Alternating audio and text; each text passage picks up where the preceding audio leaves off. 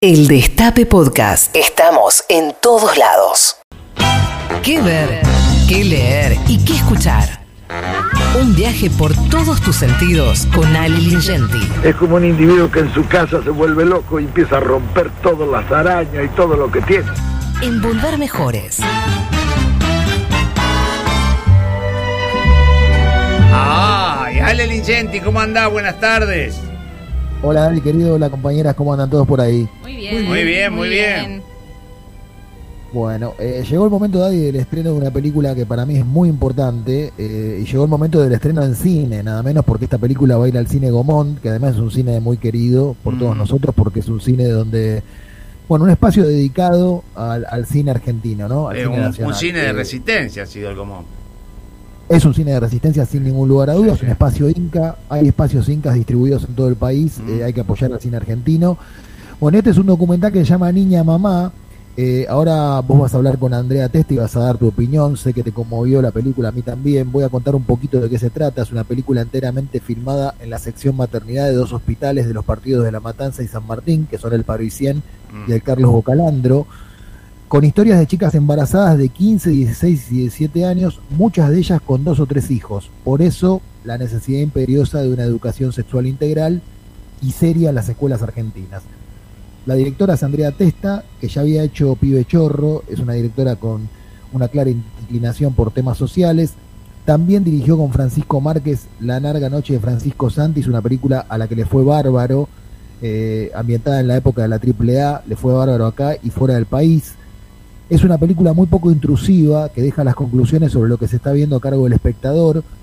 Y hay testimonios muy crudos de violencia contra las chicas y casos muy diferentes, desde jovencitas que decidieron tener su quinto hijo aún en condiciones económicas muy desfavorables, hasta aquellas que resolvieron someterse a una ligadura de trompas, desde las que prefieren tenerlo por opinión de sus compañeros hasta las que están solas, desde las que sufren abandono por parte de su familia más próxima hasta las que sí se ven acompañadas por sus parejas, ¿no? Lo que es común a todas es la falta de información sobre medidas anticonceptivas. Y cierro, Daddy, para que ya pases a la entrevista, con una serie de datos que son muy elocuentes. Eh, hay 2.350 niñas de entre 10 y 14 años que tuvieron un hijo en el último año. Una niña tiene cuatro veces más riesgo de morir en el embarazo o en el parto que una joven mayor de 20 años. Seis de cada 10 de estas niñas deben dejar la escuela.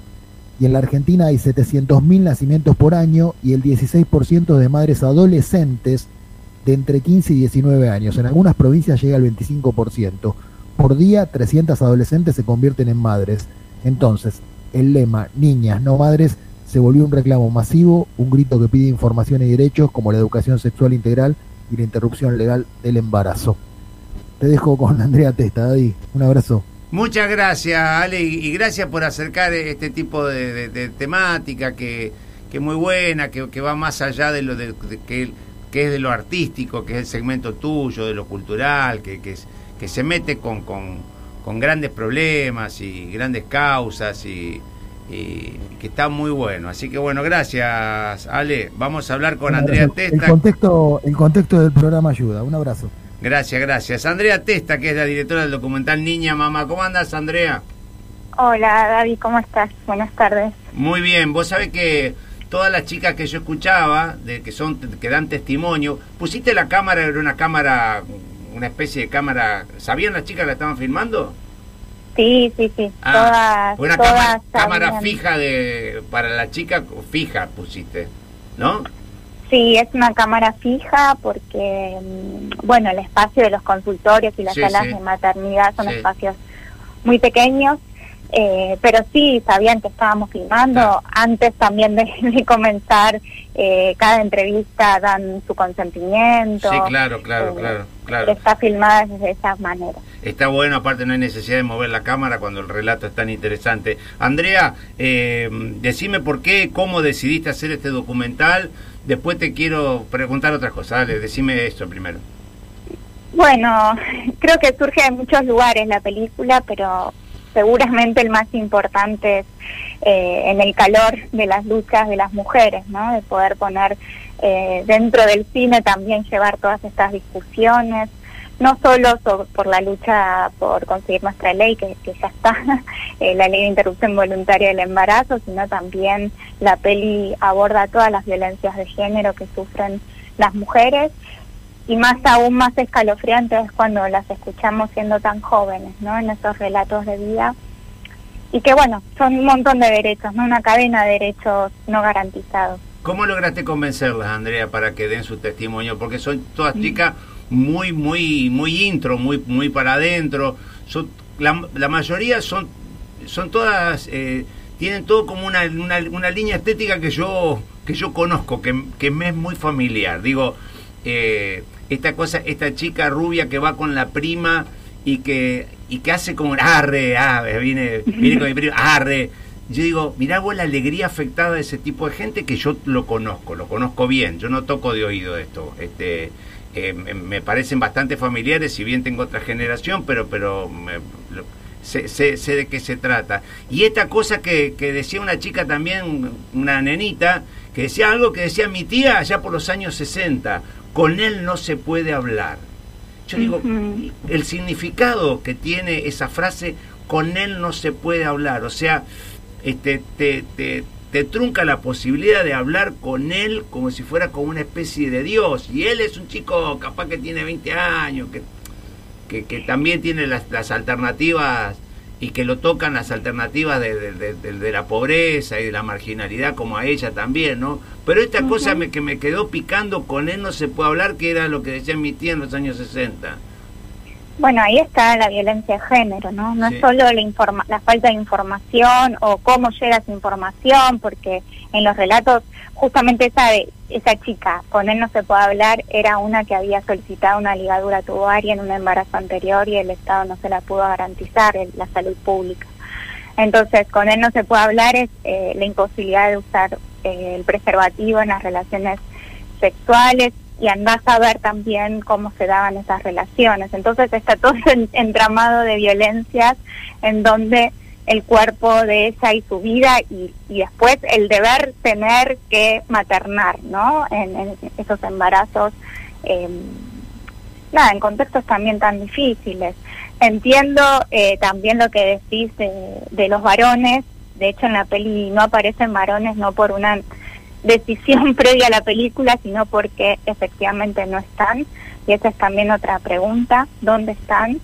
Eh, no solo los varones de los sectores populares, ahí yo creo que la peli dialoga con mi película anterior que contaba recién Ale, que se llama Pibe Chorro, sino también en todos los sectores, ¿no? ¿Qué pasa con, con los varones, con las violencias de género y también con los derechos de la salud sexual reproductiva y no reproductiva?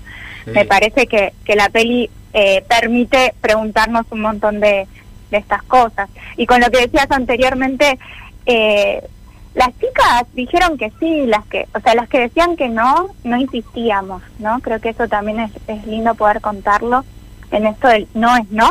Estábamos como muy eh, perceptivas como equipo eh, cuando alguna chica dudaba o no quería, se sentía incómoda, ahí ya no había película posible. La película no tenía que montarse también en una relación de poder, ¿no? Sino que teníamos que hacerla junto con ellas y en la medida que ellas vayan abriendo su vida y sus ganas de participar. Aparte, la, las chicas, le comentamos que hay como no sé cuántos testimonios hay ahí en la película, esta película eh, Niña Mamá, que, que, dirigió Andrea Testa, con quien estamos hablando, este, muchas chicas que, que, que tienen como una ingenuidad, porque la, la doctora le pregunta, ¿trajiste tal, tal? y agarra una bolsita de plástico.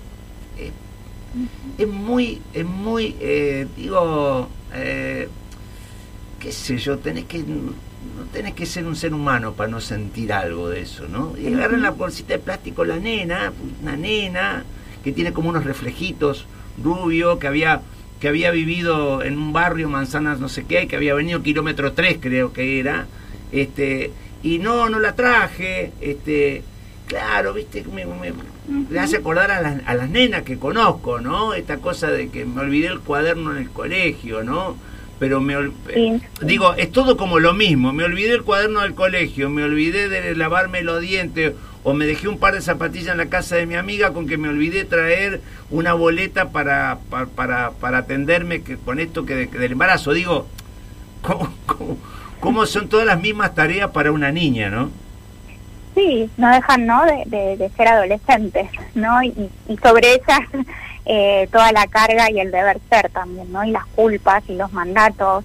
Eh, había una pregunta que, que nos ayudaba a pensar la película en el proceso, eh, para sensibilizarnos también en la mirada, que era, mientras que se les exige que cuiden, ¿no? que se conviertan en madres, ¿quiénes cuidarán de ellas? ¿no? Y, lo que encontramos, eh, además de, esos momentos más picarescos, ¿no? de, de sus relatos o sus risas o estas despreocupaciones, em, también como esa sensación de sentirse solas, ¿no? Sentirse solas en algo que es que aún siendo adultas en nuestra nuestra maternidad, yo soy madre, sí cinco años tiene, eh, también me enfrenté con un montón de miedos, ¿no? E inseguridades. Y cuando eh, lo que te acompaña no es, eh, digamos, un entramado de seguridad, de autonomía, de la posibilidad de opciones también para esas decisiones,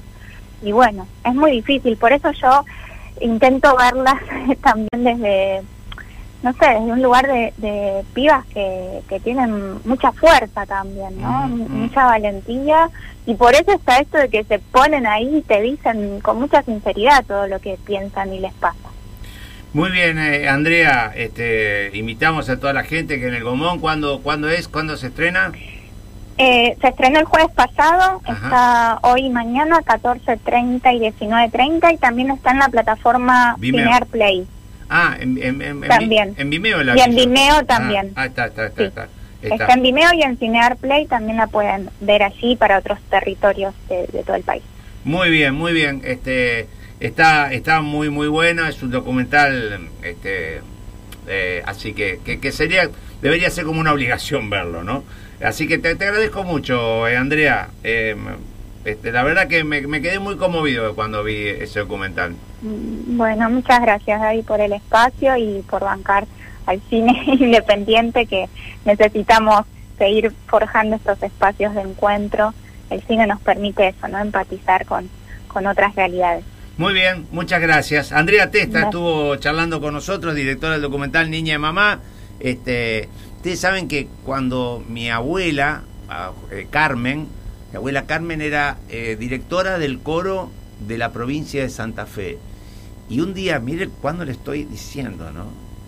Eh, un día, ah, hace muchísimos años, una anécdota que contaba mi mamá inclusive. Y, entonces mi abuela hacía el censo y entró a un barrio, yo no me acuerdo si era Villa El Parque, atrás de la Cancha Unión, este, a, través de los talleres de, municipales este, y, le preguntó mi hija por qué, años 60, chicos, si no, si no hacen ese ejercicio no se puede entender nada, ¿no? Este, ¿Por qué tenía tantos hijos? Y la mujer le dijo, debajo de la cobija no hay miseria. Fuera del análisis sintáctico, semántico y poético que podríamos hacer, eh, no hay miseria, ¿no? Cuando, cuando hay algo así, una manera de sentirse como cobijado, sentir menos la miseria de cosas. Siempre nos quedó y siempre comentamos esto que pasó hace 200 años para mí este, y que todavía lo seguimos como, como teniendo. Bueno, eh, 18-20. Tito, Tanda. El Destape Podcast. Estamos en todos lados. El Destape Podcast.